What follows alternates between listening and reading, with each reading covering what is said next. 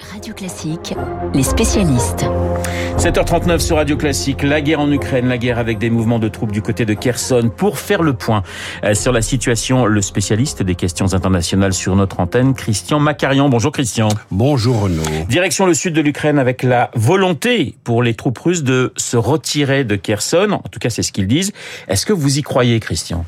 Je crois qu'il faut considérer ça comme euh, euh, une alerte extrêmement euh, crédible. Pourquoi? Parce que d'abord, ça s'est déjà produit, ce qu'on a tendance à oublier. Les Russes, souvenez-vous, ont évacué Kiev et se sont repliés pour une vaste offensive vers l'est. Donc ils l'ont déjà fait. Ils ont quitté aussi un tout petit lieu. Alors là, ça n'a plus rien à voir, mais comme l'île au Serpent, qui était quand même stratégiquement placée dans la mer Noire au débouché des fleuves. Donc c'est quand même quelque quelque chose euh, que les Russes savent faire, se replier. Mais attention, voilà.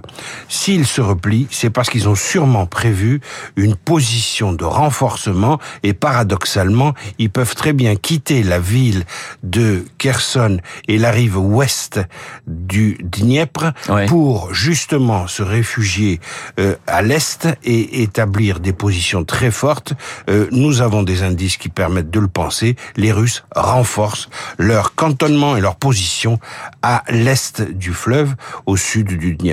Si, si les Russes effectivement euh, quittent Kherson, ça signifie que on disait un mois pour que les Ukrainiens reprennent la ville. Ça peut aller plus vite ça peut aller plus vite si c'est un retrait ordonné euh, et organisé en bon ordre par le général Sourovikin, le commandant en chef des forces russes. Euh, ça peut se faire de façon remarquable. Euh, ils ont su le faire, mais remarquable, ça cacherait dans ce cas-là une autre position euh, renforcée, comme je viens de le dire, au sud. C'est-à-dire que ce n'est pas parce que les Russes évacueraient la ville de Kherson qu'il n'y aurait pas pour autant une bataille de Kherson. Pourquoi, Renaud? Pourquoi? Tout simplement parce que euh, Kherson c'est la voie ouverte à la péninsule de Crimée. Et la péninsule de Crimée, c'est la prunelle des yeux du système russe.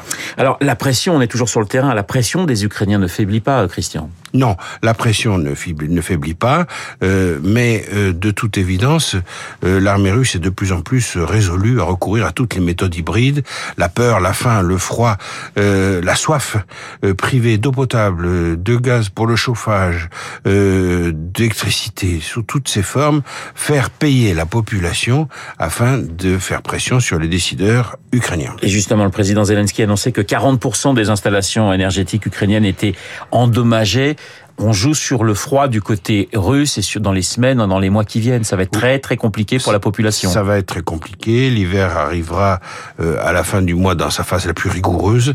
Ensuite, il y a un véritable, alors, euh, pas faire un mauvais jeu de mots facile, mais un véritable gel des opérations qui peut euh, s'en suivre parce que tout simplement, euh, il y a une masse considérable de troupes qui sont très difficiles à manœuvrer sur un front qui s'étale sur plus d'un millier de kilomètres. Donc c'est bien ça qu'il faut voir.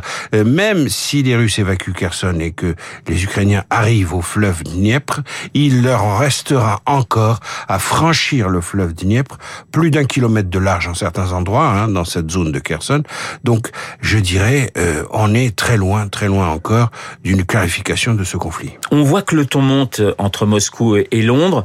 La nomination du nouveau Premier ministre Rishi Sunak ne va pas changer la politique des Britanniques, qui est une politique extrêmement euh, euh, proche de, de, Kiev. Non, parce que Rishi Sunak euh, lui-même a déclaré qu'il prenait la suite de Boris Johnson et qu'il s'engageait à appliquer la ligne pro-américaine de Boris Johnson, né tour, c'est-à-dire sans aucune variation. Et ça a fait partie de son succès à la tête des, des conservateurs. Donc oui, les Britanniques resteront à l'heure actuelle avec plus de 4 milliards de dépenses, c'est-à-dire une somme considérable, quatre fois plus que l'Allemagne et beaucoup plus encore que la France, resteront la deuxième nation contributrice à l'effort de guerre ukrainien après les États-Unis. Christian, le risque nucléaire, les Américains ne cachent pas leurs craintes avec notamment plusieurs discours assez directs de Biden, les propos du président américain. Ça s'adresse d'abord à la communauté internationale ou ça s'adresse aux Américains parce qu'on va bientôt voter? De toute évidence, on vote mardi. Oui. Biden a pour Élection de mi-mandat. Voilà, élection de mi-mandat, appelée autrement midterms, euh, qui euh, consiste à renouveler la Chambre des représentants et une partie du Sénat. Alors, euh, sur le Sénat, euh, on était à une voix de majorité qui était d'ailleurs prise par la présidente euh, du, la vice-présidente du Sénat, euh, qui n'est autre que la vice-présidente américaine. Euh, donc, euh, c'est un artifice qui a permis en gros euh, aux républicains et aux démocrates d'être à parité au Sénat. En revanche, euh, la bataille décisive, c'est à la Chambre des représentants qu'elle se déroule. Est-ce que elle va basculer cette Chambre des représentants du côté républicain? C'est la question et beaucoup d'experts considèrent que la réponse est oui. Euh, on verra mardi, il y a toujours des surprises électorales, mais en attendant, pour répondre à votre question, cher Renaud, euh, il est évident que Joe Biden a intérêt à faire la montée la pression internationale, à parler de menaces nucléaires, par exemple, pour serrer les rangs à la fois du camp démocrate, qui est passablement divisé quand même, mais aussi pour euh, réunir les bonnes volontés du côté républicain afin d'essayer de produire un effort, je dirais, de solidarité nationale en temps de guerre, entre guillemets. Mais c'est plus l'inflation qui intéresse les Américains aujourd'hui que l'Ukraine, on est bien d'accord, Christian Oui, c'est évident, les républicains ont choisi de faire campagne, euh, la droite des républicains, sur le fait qu'il fallait désinvestir en Ukraine. Oui. Bon, et euh, c'est assez surprenant de la part du camp républicain qui est en général très anti-russe, Oui. euh, mais il y a ce front-là, ce front-là, pardon, isolationniste, trumpiste évidemment, euh, qui euh, consiste à être plutôt favorable euh, aux Russes et à relâcher la pression. Mais ça veut dire, pardonnez-moi Christian de vous couper, ça veut dire que la politique américaine pourrait changer après ces élections mardi en ce qui concerne euh, l'aide aux Ukrainiens. Si les républicains l'emportaient nettement à la Chambre des représentants, il faudrait s'attendre à une rediscussion de la position euh, américaine euh, en Ukraine, clairement. Et beaucoup de ténors du Parti républicain l'ont d'ores et déjà euh, proclamé. Pourquoi? Pour satisfaire le point de vue populiste, isolationniste d'une grosse partie de l'opinion publique américaine qui en a assez de ces dépenses militaires, de ces investissements et qui préfère qu'on se consacre au front intérieur. Alors Biden a eu aussi des mots très durs en ce qui concerne la démocratie américaine en, tant que telle. Il a parlé d'un risque de chaos en Amérique. Oui, c'est toujours pareil. Il joue le catastrophisme, il essaie de parler euh, d'une phase cruciale, essentielle, et de se présenter, lui, comme le rempart, le garant de la démocratie contre ceux qui veulent la renverser. Ça, c'est euh, sa ligne euh, stratégique depuis, depuis le début. Alors, il exploite et il surexploite cette veine.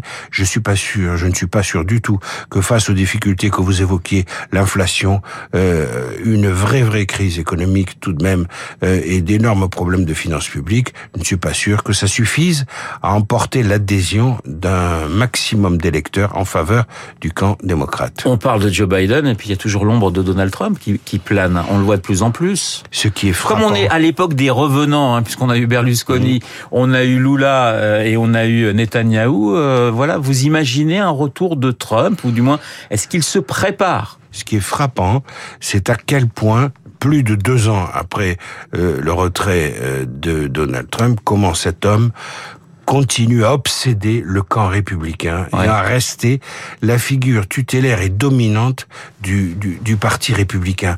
C'est incroyable combien, combien les, les républicains qui ont quand même une autre tradition que le trumpisme, il faut le rappeler, une toute autre tradition. Par exemple, celle d'intervenir massivement contre l'URSS autrefois et la Russie aujourd'hui. Eh bien, ils ont, si j'ose dire, viré leur cutie sous le trumpisme et ils ont révisé leurs fondamentaux. C'est quelque part euh, une vraie crise de la pensée républicaine que, dissi- que dissimule cette euh, situation, mais euh, effectivement, euh, Joe Biden euh, veut apparaître comme celui qui garde le système, le système traditionnel, euh, en état de fonctionnement. Je crois quand même qu'il est très frappant que cette crise de la droite américaine se poursuive aussi longtemps. Donc je ne sais pas si Trump va revenir, mais ce qui est certain, c'est que sa parole restera décisive. Merci Christian, Christian dans Les Spécialistes. Dans un instant, le journal imprévisible de Marc Bourreau. Il joue ce matin aux archéologues, un journal imprévisible consacré à Toutankhamon. Pourquoi me direz-vous? Eh bien la réponse dans une minute.